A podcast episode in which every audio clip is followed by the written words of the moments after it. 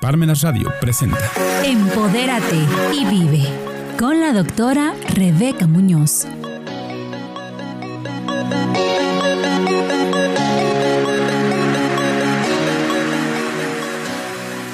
Hola, ¿qué tal? Muy buen día, amigas y amigos de Empodérate y Vive. Hoy tenemos el gusto que esté con nosotros la maestra María del Rocío Meneses Ubera. Hola, ¿qué tal, maestra? Gracias, Rebeca. Muchas gracias por haberme invitado, por compartir este espacio, compartir este espacio con tu auditorio. Siempre es un placer estar aquí contigo. Muchas gracias a ti. Me voy a permitir leer tu semblanza. La maestra María del Rocío Meneses Ubera es licenciada en Administración Pública. Es maestra en Derecho Constitucional y Amparo. Cuenta con diversos diplomados y certificaciones es presidenta del Colegio de Licenciados en Administración Puebla Tlaxcala Sociedad Civil desde julio de 2019. Es presidenta del Colegio de Licenciados y en Administración de Puebla de 2015 a 2019. Evaluadora del Consejo para la Acreditación y Certificación en Contaduría y Administración CASECA. Es socia fundadora, directora administrativa y consultora capacitadora certificada de Door Training México desde 2006. Entonces tienes, vaya, toda la experiencia en el ámbito profesional y académico y hoy nos traes un tema muy interesante que es la importancia de los micronegocios en la economía. Así es, Pues mira, aprovechando que estamos al frente del Colegio Nacional de Licenciados en Administración Puebla Tlaxcala, parte de nuestra responsabilidad social este, que hemos adoptado es precisamente voltear un poco a ver eh, los micronegocios, sí. Cómo están y qué importancia tienen en la sociedad. De acuerdo a datos del INEGI, en México hay más de 5 millones de empresas, de las cuales el 94.9% son micronegocios. Fíjate. O sea, casi 5 millones de micronegocios tenemos en, en, México. De estos, casi 5 millones de micronegocios, el 70% tienen una esperanza de vida si somos optimistas de tres años. Muy poquito tiempo. Muy poquito. De ahí que estamos viendo, de ahí estamos viendo que se derivan muchísimos problemas. De entrada, desempleo. Sí. Porque imagínate, alguien no puede hacer este un plan de carrera si trabaja un ratito en una empresa, ¿verdad? Que estuvo un año o dos años y ya cerró. O sea, y son, digamos, los micronegocios son empresas que tienen menos de 10 personas a su cargo, pero al final son empresas que dan empleo, ¿no? Claro, sí. Aunado a esto, tenemos otro problema aquí con, con, con, con este sector empresarial de gran y suma importancia para, para el país. ¿sí? Está la informalidad. O sea, muchos de estos negocios están en la informalidad. Y no estoy hablando de la informalidad de las personas que venden por catálogo, todo eso, porque de alguna manera quien, quienes tienen la batuta o el liderazgo en, en estos, en estos micronegocios, pues sí están, están formales porque facturan y todo, ¿no? Estoy hablando de la informalidad de pequeñas, haz de cuenta, cocinas económicas, la señora que vende los tamales, este, los señores que, que, que venden este, los peluches, en fin, ¿no? Una, una serie, porque hay una diversidad, hasta los micronegocios, por ejemplo, agropecuarios, ¿no? La economía de traspatio, la economía, o sea, todo, todo eso, porque todo eso conjugan, o sea, toda esta información que nos da el INEGI. Sí. ¿Sí? Entonces, esto, este, si estamos hablando de esto que decíamos, plantea muchos, muchos problemas, empezando por un problema del desempleo que tiene que ver también con el con, con el consumo que podemos desarrollar nosotros y con lo que también podemos vender y demás. Sí, si estamos hablando de, de todo esto, por eso decía yo que el CONLA, o sea, dicho por sus siglas, el colegio, este, adoptó como responsabilidad social esta parte, ¿no? Y en ese sentido, queremos enfocarnos a ver qué podemos hacer o cómo podemos orientar. Primero, la formalización de los negocios, ¿sí? Luego, su permanencia y el tercer punto para que sea parte de esta permanencia y de esta, eh, digamos, esta planeación estratégica de los negocios que debieran de tener estos negocios, su profesionalización o su formación. ¿Sí? Bien. si estas empresas logran una permanencia de, de por lo menos arriba de 5 años o 10 años, ya estamos hablando de una también o sea, en consecuencia de los problemas que yo comentaba, de una disminución de desempleo, de una reconstitución del flujo financiero, de un incremento de consumo, por lo tanto, de un incremento del Producto Interno Bruto. Entonces, es sostener esta teoría de que si a los micronegocios les va bien, en consecuencia habrá un mejor empleo, más estabilidad. Le va a ir bien a la sociedad, a, todos en conjunto, claro, porque eh, imagínate, casi el 100% de los negocios en México son micronegocios. O sea, tienen menos de 10 personas. Sabes, me, me, gustaría rescatar esta idea que, que, hablas de que el Colegio de Licenciados en Administración Puebla Tlaxcala, que es el CONLA y que tú presides, pues justo es uno de sus objetivos, el dar acompañamiento, asesoría a todos los profesionales de la administración, pues para fortalecer este sector. ¿Qué, deben hacer los profesionales de la administración para poder acercarse al CONLA? Pues mira, hay un eh, proceso de afiliación y que bueno, este cumplimos todo este todo esto. Eh, deben entrar a la página. Este, bueno, es más práctico, ¿no? Porque ahí está la información. ¿Sí? Este, punto com, punto MX, y ahí hay información de qué somos, quiénes somos y cómo también nos podemos afiliar. Y también, si me permites, o sea, cumpliendo con esta responsabilidad social, es que el Con la Puebla Tlaxcala se trae la sede del 38 Congreso Nacional y Quinto Internacional de la Federación de Colegios de Licenciados en Administración, que se va a desarrollar del miércoles 12 al viernes 14 de julio de 2023 aquí en Puebla. Tenemos dos sedes del Congreso, el Tecnológico de Monterrey y el municipio de San Andrés, el pueblo mágico, municipio de San Andrés Cholula, a un costado de la explanada del, de la pirámide, que hay una explanada ahí muy, muy bonita, muy disfrutable. Ahí vamos a tener la, la, la sede. Entonces, yo quisiera invitar a, tu público a que se sumaran a este, a este congreso que va a ser una gran experiencia de aprendizaje práctico de negocios, o sea, todos los que vienen, los ponentes que vienen, son gente muy experimentada en esta área que traen, les traen así consejos así de casi casi recetas de cocina para que puedan este fortalecer, para que las puedan aplicar en sus negocios. Va a haber espacios tres espacios de, networking, de negociación para todos, para que se enlacen, para que se conozcan.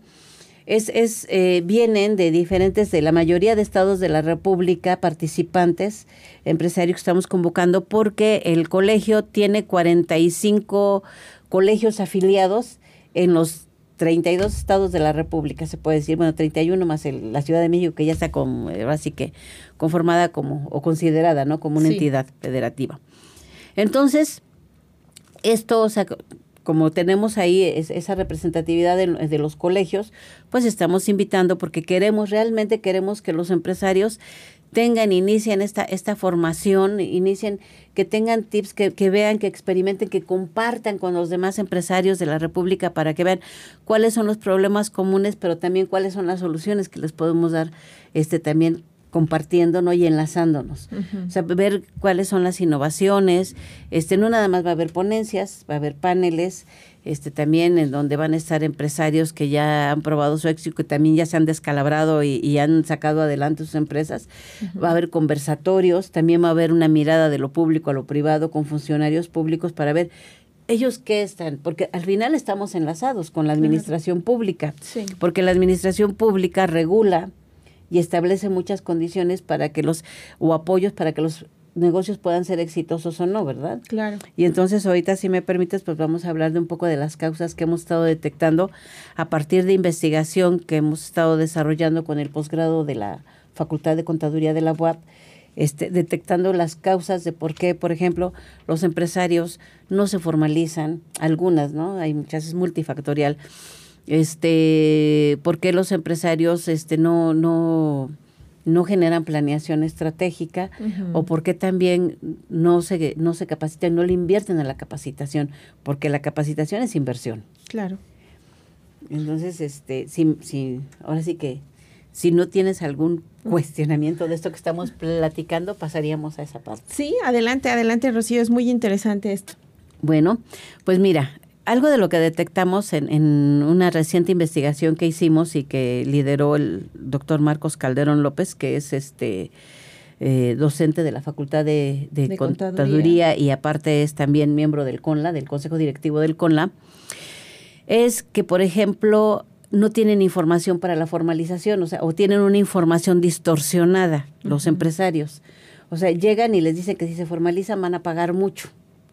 Cuando lo, se lo hacen para irles y estafarlos y cobrarles de más, porque como no están formalizados, terminan pagando mordidas, multas. Bueno, me han contado, ¿no? ¿Qué sucede en la ciudad de Puebla, verdad? Allá en Yucatán creo que es. Es donde pasa eso. es donde pasa eso. Llegan y este y les dicen, ah, no, pues es que va- si te formalizas vas a pagar más, o no les dan la información que deben para formalizarse, porque pues les, les- a veces a las personas que hacen la supervisión les conviene pues cobrar la mordida. Bueno, ahí estamos hablando de, fí- fíjense, si nosotros logramos informar bien a los empresarios que se formalicen y todo, incluso estamos atacando también un tema de corrupción. Sí, sí, claro, porque Que- así los empresarios, una vez que están de acuerdo a, a la normativa, no hay por qué Exactamente. acto Pero claro, ahí, ahí habría que hablar de, de otros factores. Pero digo, estoy hablando nada más de un factor, falta de información. ¿Por qué no se formalizan? Pues porque no tienen la información adecuada, ¿no? Y entonces, y, y bueno, y esto tiene que ver también con el plan de negocio que desarrollan desde que deciden abrir su negocio, ¿sí? ¿A qué me refiero? Bueno, pues a veces el, el- el- el empresario es empresario a fuerzas. ¿Por qué, me, ¿Por qué digo esto? Porque de pronto ahorita en la pandemia, ¿cuántos se quedaron sin empleo? ¿Cuántos nos- eh, de- hombres y mujeres? Y está visto que las mujeres en mayor medida, en un 80%, cargan las crisis. A nivel mundial, ¿eh? No estoy hablando de México o Latinoamérica, no. A nivel Sí. mundial las mujeres cargan las crisis. ¿Por qué cargan las crisis? Porque pues, son, este, ahora sí que ese, esa parte del cordón umbilical con los hijos es una realidad, ¿no? O sea, tú los crías, tú los naces, pues tú te, o sea, tú sientes la mayor responsabilidad de ellos. Entonces, cuando hay una crisis, el marido puede decir, o, el, o la pareja, o el papá puede decir, no, pues sabes que no tengo trabajo y pues a ver cómo le hacemos. Pero la mamá ni de loca va a dejar sin comer a sus hijos. Claro. Entonces va a buscar qué hace, va a, la, va a ropa, va a barrer, va a pues, comprar casas, va a vender pepi, lo que sea, pero va a seguirle dando de comer a sus hijos. Sí, Por eso digo que las mujeres, o sea, ya está probado, sufren las... cargamos las crisis, cargamos, sí, digo, porque somos parte de, de ¿no? Sí, claro. Entonces, cargamos en mayor medida las crisis, ¿no? Entonces, ahorita, ¿qué, qué, qué surge? Ah, bueno, pues surgió eso y ¿qué dijeron? Pues las mamás que se quedaron sin empleo, pues ¿qué hacemos? Pues comida o nos agarramos una bicicleta y repartimos cosas de la tienda, etcétera.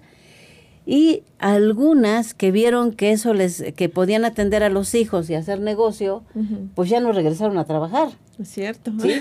¿O no? claro, se abrió ahí un área de Un oportunidad, área de pero... oportunidad. Las grandes crisis plantean grandes áreas de oportunidad, pero definitivamente. además fue curioso porque las mujeres tuvieron que replantearse los escenarios porque fueron las Claro, primeras en despedi- ser despedidas. En, ser despedidas. Así es, así es.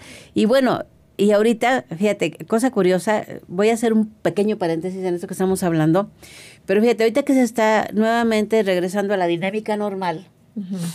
¿cuántos negocios están perdiendo? Porque nosotros como, como consumidores nos habituamos a la comodidad de que te lleven las cosas a la casa, de que no puedas, de que no tengas que salir, de todo. O sea, nosotros nos quedamos con esa dinámica. Sí. Pero las empresas que ya están regresando a, a- a- a la dinámica normal dijeron, ah, no, pues ya igual volvemos a despedir gente, porque ya no, ya la gente está viniendo, ya no tengo que llevarle. Estás desaprovechando un área de oportunidad. O sea, ahorita el área de oportunidad es cómo perfeccionas hacer llegar tu producto a las personas, cómo les facilitas la vida a la gente. Claro, o sea, lo que Sí. ya habían encontrado por un tema de necesidad, hay que mantenerlo y Mantener- perfeccionarlo. Claro, perfeccionarlo. ¿Por qué? Porque ya hay nuevas formas. ¿no? O sea, el, el mercado virtual subió un 10%, que es mucho, es decir, mucho. Digo, a lo mejor en términos, digamos, ay, no, no es muy. No, Sí. porque estaba en un 2% en los mercados virtuales, el mercado por internet y todo eso. Por mucho, de, digamos que las sociedades más avanzadas abarcaban un 3%. Subió un 10% el mercado virtual a nivel mundial. ¿Sí? O sea, en todas partes ya dime si no, hasta los que estábamos negados, digo, bueno, digo, estábamos porque yo soy de una generación este que, que tuvo que adaptarse a la tecnología, ¿no? Pues ya está nosotros, ya, pues órale, ya, este, ya, ya, ya haces tus pedidos, ya haces tus pagos por internet, ya dices, ay, yo no tengo que ir al banco, ¿verdad? Ya, ya puedo hacerlo aquí. Eh, te niegas en algunos casos y todo, ¿no? Sí. Y este, pero al final terminas ahí. Muchos este, tuvimos que enrolarnos en, en, esto. Decía mi hija que tiene una tienda este virtual este, que le llegaban así quejas de, de su tienda, que gente que le que, que, decía, oye, fíjate que me estafaron en otra tienda que parecía, no sé qué, es que tienen que aprender a ver, ¿no? Y dice que hay un meme que salió en Facebook que decía, ay señor, por favor, mándeme mi producto, devuélvame mi dinero, porque mi mamá me va a regañar. y, yo me empecé a reír porque le decía yo, no hija, aquí va a ser al contrario. Señor, devuélvame mi, mándeme el producto, devuélveme el dinero, porque mi hija me va a regañar. Le digo, ya ahora con las nuevas tecnologías, y todo. Dice, pero sí, ¿cómo, ¿cómo aprender a ver? Esa es otra área de oportunidad para los negocios, ¿no? Claro, hay que ser formales y todo. No generes, porque aún en eso se puede generar una mala reputación. Entonces, y ahora lo que hablábamos, que los negocios deben de estar muy conscientes de, del valor del servicio, del valor de la formalidad, del valor del profesionalismo en la entrega de producto, en, en, en, el, en la secuencia, en la verificación de la satisfacción del cliente y todo. No, no es que no hay oportunidad de negocio. Lo que a veces no hay es la visión del negocio, de una planeación este, a, largo, a largo plazo. Eso tiene que ver o sea, ya entramos al segundo punto. O sea, primero la formalización, luego la planeación, bueno, o primero la planeación para su formalización y luego la preparación de que tienes que ser objeto. Ahí en, en, en, la, en la duración, que está en, en este punto, decíamos, ¿por qué no duran las empresas? Bueno, porque a lo mejor si surgió así como ahorita estoy comentando, pues surgió para solventar una necesidad de inmediato, ¿no? Pero eso no quiere decir que no lo puedas proyectar y que no puedas ir más adelante. ¿sí? Y bien planeado. Y, y que lo empieces a planear. Y entonces para eso necesitas prepararte.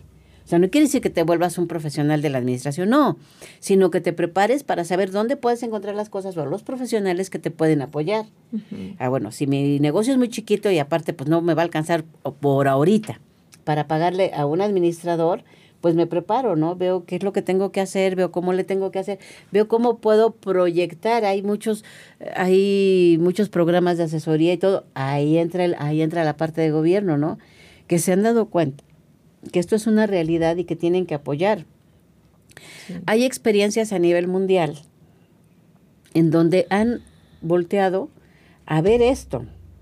Ya hay tradición en esto también, o sea, uno de los lugares que ya de tiempo atrás este, apoya mucho el, micronegocio, pues es Alemania, y les va muy bien con la reconstrucción de su flujo financiero, apoyo, todo eso un lugar que fue toda una experiencia sonada, en, en, que volteó cuando dijo, bueno, estamos en crisis, estamos aquí, no vemos cómo se reconstruye el flujo financiero, tenemos devaluación, o sea, todo esto que genera una, un mal flujo financiero, un, este, una recesión de, de, de etcétera.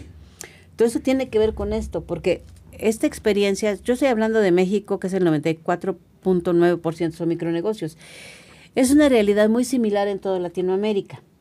Pero además es una realidad mundial. El país más avanzado, el 80% de sus negocios son micronegocios, de sus empresas. Entonces, todas las economías y, todas las economías tienen que ver esto para que puedan reconstituir este flujo financiero, para que pueda haber fluidez, etcétera, este consumo, ahora sí que demanda y, consumo, ¿no? Entonces, el país que, que, que, hizo historia y que probó que, que atendiendo los micronegocios al mundo, este, podían reconstituir este flujo financiero, aumentar el Producto Interno Bruto, disminuir el desempleo, eh, disminuir la inseguridad, etcétera, fue Italia. Aproximadamente hace 35, 40 años que empezaron con todo esto. Y ve, o sea, ahorita digo, sí, las crisis a todos nos pegan, pero te pegan de diferente manera. Y además, ¿sabes? Es visible porque eh, en Italia, hablando del rubro del turismo, son muy hospitalarios. Yo creo que en la parte de Europa saben el negocio de su negocio y es hoy por hoy una de las ciudades donde mejor te tratan a latino, a, a otras culturas. España, que tiene vocación, Italia, España. Francia, que tiene vocación turística, o sea, cómo, cómo, cómo te reciben, cómo todo. Y aquí en México tenemos un potencial turístico increíble, o sea, la industria sin chimeneas está en el turismo. que aparte es, puede ser sustentable y sostenible, ¿no? O sea, que, que, hay que también orillar a eso. ¿Por qué? Pues porque ya es un problema real que, que estamos viviendo y tiene que ver con las empresas. Sí, claro, con una educación, con todo esto, pero sobre todo con el servicio que das. O sea, en México estamos en pañales en el sentido de atención al público y todo. Todavía no. Por ponerte de ejemplo, vas a Estados Unidos. Llegas a un restaurante. Si tú quieres una cocina económica estilo de allá, ¿no? ¿Sí? Si no te va bien o te sirven mal algo todo y tú estás a disgusto, bueno, la gente se preocupa porque dices ahí las redes sociales funcionan más que ahorita ya en México, afortunadamente ya en México también ya está, ya está acelerándose eso, ya te quemas a cualquiera por la red social si no hay un buen servicio y ni así les cae el 20. Uh -huh. no, la crisis de los negocios, no, la crisis de los negocios es una mala atención y es que no te fijes o no, no, no establezcas un estándar de calidad en tus productos. Uh -huh. Y aparte, ¿no? ahora con esto de las redes, ahora ya no es eso de que lo que pasó en Las Vegas se queda en Las no, Vegas, ¿no? Un mal servicio en los claro. comentarios. Ah, bueno, era, era, era, lo que iba a decir. En Estados Unidos, o sea, algo no te parece, te, ni te lo cobran, ni hasta te dan una cortesía para que vayas y se reivindiquen contigo. ¿Por qué? Porque una buena, estadísticamente una buena opinión te genera otra buena opinión más. Uh -huh. Pero también estadísticamente una mala opinión te genera 20 malas opiniones más. Sí, es exponencial. Exactamente, porque dicen, ay, este, cuando tuve la experiencia capacitando a los polis, a la policía, que se esfuerzan, la verdad debo de decirlo, y todo, me decían, no, maestra, pero es que ¿cómo es posible? Hablan tan mal de la policía, luego hasta le dicen a los niños así, mal, malos comentarios, y, a ver, ¿qué quieres terminar como el policía? Entonces, y si nosotros nos esforzamos, le dije, no, me consta, me consta que sí, que hacen bien las cosas. Le digo, pero imagínense, si una buena opinión te genera en potencia otra buena opinión más, y una mala opinión te genera 20 malas opiniones más, uh -huh. ¿sí? De los 40 que están aquí, con dos que actúen mal, ya se ya, ya, perjudicaron a todos los que están aquí. Uh -huh. ¿sí? Y fíjense, y estamos hablando que 38 o, o, 40, si hay 42 o todo eso, hicieron las cosas bien, se esforzaron. Pero díganme si no, todos nosotros somos dados a eso. La mala experiencia siempre se va a difundir más que sí. la buena experiencia, porque la buena experiencia estás tan cómodo, está tan rico, está tan todo que bueno, si alguien te dice, recomiéndame, ay, sí, mira, vete al spa, este, o, o vete a este restaurante, porque mira, me la pasé de lujo, ¿no? Uh -huh impactaste a una persona. Pero si te va, fue mal o te dieron un mal servicio, la comida fue horrible y encima te cobraron caro y todo, ¿qué es lo que vas a decir? Ay, este, nunca vayas, es más, te lo vas a publicar en redes, sí. no vayas, me acaban de estafar, me acaban de robar, no valió la pena, no nada. Esto, Sí. Horrible, ¿no? O sea, ¿por qué? Porque está el tu dolor que lo difundes a todo mundo, a todo el que se te... Y si no te preguntan, también se los dices. a todo el que te pregunte y no te pregunte, le estás diciendo, ¿no? Entonces, sí. miren, esa es la importancia. También por eso los negocios tienen que, que tener esa visión y ver, porque la permanencia mucho depende de los clientes que generes, uh -huh. ¿sí? Deben de tener el, el, la teoría del ganar, ganar. Uh -huh. ¿Sí? Ok, yo voy a ganar con mi cliente, pero ¿qué, va, qué, qué, qué, sensación de ganancia va a tener el cliente? Un buen servicio, una buena atención. Acabo de ir a un restaurante ahí por este que yo le, no le tenía confianza ahí por eh, un, un, la localidad donde viven mis papás. Este, que yo dije, ay, pues es que está acá. Bueno, vamos a ir ah, qué bonita atención y todo, ya está hablando, recomendando ahí con todo el mundo. ¿Qué, ¿Qué, recomendarías en esta parte para las estrategias de fidelidad de las empresas? Para que su cliente no solo eh, vaya una vez, sino vaya una, dos y tres veces por, por esta fidelidad que se genera. Una, que, que si tienen un buen producto, lo estandaricen. Porque, haz de cuenta, el señor de los tacos, ¿no? el, señor de los tacos placeros que son tan ricos. Uh -huh. Ok un día le pone papas y el otro día le pone nopales. ¿sí? Un día le pone una salsa que está bien rica y el otro día no le pone salsa, le pone rajas. O sea, no hay una estandarización. Tú vas, probaste un taco bien rico y quieres volverlo a probar. ¿no? Siempre el mismo. Si Ajá. te está yendo bien, Estandariza, estandariza, ve cuál es el secreto de tu éxito y estandarízalo, ¿no? Ah, bueno, estos tacos así salieron bien, me dijeron que están bien ricos. Bueno, voy a ver cómo lo estandarizo lo más que pueda, ¿no? A lo mejor algunas cosas no va a ser posible, pero algunas sí, ¿sí? Sí. Y aparte de estandarizar, la atención que des al usuario, ¿no? Oye, este, siempre te atiendo. Establece un horario, también un horario que cumplas. Un día sí abro, otro día no abro. Sí, típico. Un día, este, no sé qué, eh, un día tú ya vas corriendo, ay, ahorita voy. Ya no, no está abierto. Le digo por mi rumbo el señor de los jugos VIP. Le sube a cada rato el precio y no siempre está. Sí, yo creo que un día se le pasaron las copitas, al otro día amaneció crudo, pues ya no fue a poner los jugos a las 7, o, o los puso a las 10 de la mañana, ah, o las memelas VIP, ¿no? Que las ponen a las 11 de la mañana, cuando estás buscando una memela a las 8 de la mañana. No hay, no, porque Ya, es eh, muy Exactamente. Ya te diste cuenta, o sea, todos esos detallitos es profesionalización, es capacitación, y ni siquiera estoy hablando de que te vayas a un curso. Claro. Estoy hablando de que... De- de políticas que hay que implementar. sentido común, ¿no? Y, y que, y que a lo mejor nosotros podemos, o sea, así como...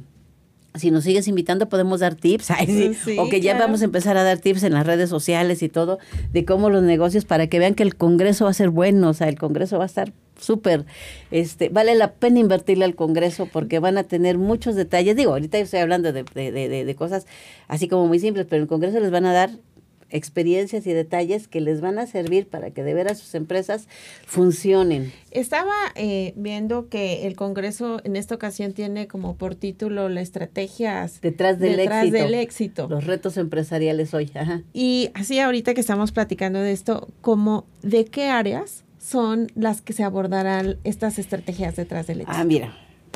Una que es importante y que ahorita nos los, nos los dio la, la, la pandemia es el uso de la tecnología en los negocios. El uso, el uso de las redes sociales, la digitalización, porque ahora ya vendes por las redes. Sí, ya no es que quieras o no, ya vendes. O sea, por lo que estábamos comentando, ¿no? El comentario, toda la publicidad, pero tiene que ser por eso cuidadoso, ¿no? Cómo usas tus redes, cómo estás, a quién le llegas, cómo defines tu mercado, porque aunque sean redes y esté muy abierto, aún ahí puedes definir el mercado, aún ahí puedes eh, orientarte a, a tu mercado. ¿Dónde está tu mercado? Pues depende de la necesidad que cubras. Ojo, depende de la necesidad que cubras, no el producto que vendas. O sea, que el producto sí te cubre la necesidad, pero a veces andamos medio perdidos, ¿no? Un principio de ventas, de ventas es véndele a quien quiere lo que ofreces, no a quien lo necesita, porque a veces quien lo necesita no siempre está consciente de que, de, de que lo necesita. Ujú. Hace cuenta una terapia psicológica, ¿sí? A lo mejor yo voy con el psicólogo y me dice, no, usted está re bien. Ay, ojalá. usted no necesita terapia, pero yo quiero una terapia. Pues véndesela, no te niegues, ¿no? Véndesela. Pero no trates de convencer a quien a- a- dices, no, este sí está re mal. Oye, tú necesitas una terapia psicológica. Mira, te voy a vender una terapia psicológica. Pero pues, si la persona no siente que la necesita, pues nada más te vas a desgastar, ¿no? Entonces, Sí. principio de venta, tip de ventas. Véndele a, que quiere lo que ofre- a quien quiere lo que ofreces o enséñales a querer lo que vendes. Esa es la otra. El famoso generarles. Enseña, eh, ese deseo. ese sentimiento. Es, es todo. enséñales a, a querer lo que vendes. ¿sí? Porque al final, fíjate, algo que luego no tomamos en cuenta, pero que es una realidad. Al final, todos siempre estamos vendiendo algo. Sí. Nos estamos vendiendo a nosotros mismos, profesionalmente, amigablemente. Sí. Sí. Me eso. mucho a, a mis amigos comunicólogos que han estado también aquí y decían todo el tiempo estamos comunicando algo. Claro. Con cómo vestimos, con los gestos, lo que decimos, todo el tiempo estamos siempre, sí, y, y- y hay que ser, como decía Jefferson, presidente de los Estados Unidos de Norteamérica, bueno, expresidente de los Estados Unidos de Norteamérica, ¿no? Tus hechos hablan tan alto que no puedo escuchar lo que dices. Esto es, no solo nos comunicamos por la voz. ¿sí? O por la palabra, por los códigos de, de- de palabra. Nos comunicamos con la expresión, nos comunicamos con los ademanes, ¿no? Nos comunicamos con le- lo que decías, con la vestimenta. O sea, siempre, pero siempre estamos comunicando nuestras actitudes. ¿No? Las Sí. actitudes cuentan. No sería lo mismo que te estuviera diciendo, es que fíjate que tenemos entusiasmo porque los negocios prosperen, que se preparen. No, pues oye, ¿cómo no? Yo sí quiero que prosperen, que se preparen, Sí, que vayan claro. con todo, que, que, que, que, que, que generen que su negocio sea su proyecto de vida, no solo su apagafuegos instantáneo con lo que ahorita generó la pandemia, no, sino que si ya probamos que podemos y que podemos salir adelante, ¿sí? Decíamos, las grandes crisis son grandes áreas de oportunidad, que continuemos. Ahora, ¿qué sigue? Ah, pues me preparo para ver cómo puedo proyectar esto que estoy haciendo para que sea un negocio que vaya a futuro, que sea un negocio que al rato hasta les herede yo a mis hijos, ¿no? Sabes, es muy motivante escucharte y escucharte que Gracias. nuestra presidenta del Colegio de Administradores es la más motivada en, en perseguir todo esto que le hace bien a la sociedad y que le hace bien pues a todos los administradores, a todos los empresarios y que de alguna manera pues es lo que estamos buscando los profesionales, ¿no? El agruparnos en busca de un objetivo común. Pues mira, yo creo que todos los profesionales y todos los profesionistas tenemos un compromiso con la sociedad. Porque aunque hayamos estudiado, aunque hayan estudiado en escuela privada y los y más los que estu- estudiamos en la escuela pública, Claro. tenemos un compromiso en la sociedad, le costamos a la sociedad. Y entonces hay que retribuirle a la sociedad esa parte, ¿sí? Y si tenemos un saber que podemos ponerlo ahí y poner nuestro granito de arena para una sociedad mejor, una sociedad más cordial, una sociedad de progreso, de, de bienestar, hay que hacerlo. Sí. Hay que hacerlo. No nos quedemos con ello. Hay entre, yo creo, yo siempre he dicho que entre más compartes, siempre vas a tener más. Entre más apoyas, pues más apoyo vas a tener. O sea, porque todo en esta vida es de ida y vuelta. Y al final, y la, y vuelvo a repetir, la pandemia lo está probando, al final todos somos uno. Todos siempre nos vamos a afectar. Sí. ¿sí? Mi querida maestra Rocío, ¿con qué conclusiones nos quedamos el día de hoy? Queridos empresarios, las, los negocios, por pequeño que sea, así sea una venta de catálogo o lo que sea, somos el sustento de este país, somos la seguridad económica, porque todo tiene que ver con la economía de este país. ¿sí? Hagamos de nuestro negocio nuestro proyecto de vida. Hagamos de nuestro negocio nuestra, eh, nuestra motivación. Esto es, ¿qué quiero decir con esto? Preparémonos, generemos un plan a largo plazo, ¿sí? Pero sobre todo aprendamos a fortalecernos y a consolidarnos, a formalizarnos para tener así como tenemos como seres humanos un acta de nacimiento, las empresas también tienen su acta de nacimiento y su esperanza de vida es de 99 años, hasta donde sé, todas las actas constitutivas es lo que dicen. Aprendamos a cumplir esos 99 años saludables, hay que proyectar, hay que ir para adelante, hay que hacernos responsables de nosotros y generar bienestar también a otros, eso nos va a generar bienestar a nosotros mismos hay que educarnos empresarialmente hablando. Wow, pues nos quedamos con, con estos consejos, con estas conclusiones, mi querida maestra Rocío Meneses. Y si me permites, quiero anunciarles la página del Congreso, por favor, Sí, claro que sí. www.congresoconla.com.mx. Por favor, entren a la página, vean la información del Congreso, dense la oportunidad, inviértanse en la empresa que son ustedes y los espero a esa gran experiencia de aprendizaje empresarial, de negociación, de oportunidad de inversión, de enlaces y fortalecimiento de las empresas. Gracias. Muchas gracias, maestra Rocío. Te agradezco que, como siempre, de manera generosa nos vienes a compartir todo tu conocimiento y experiencia. Muchas gracias, amigos y amigas, y nos vemos en una emisión más de Empodérate y Vive. Tu amiga, Rebe Muñoz.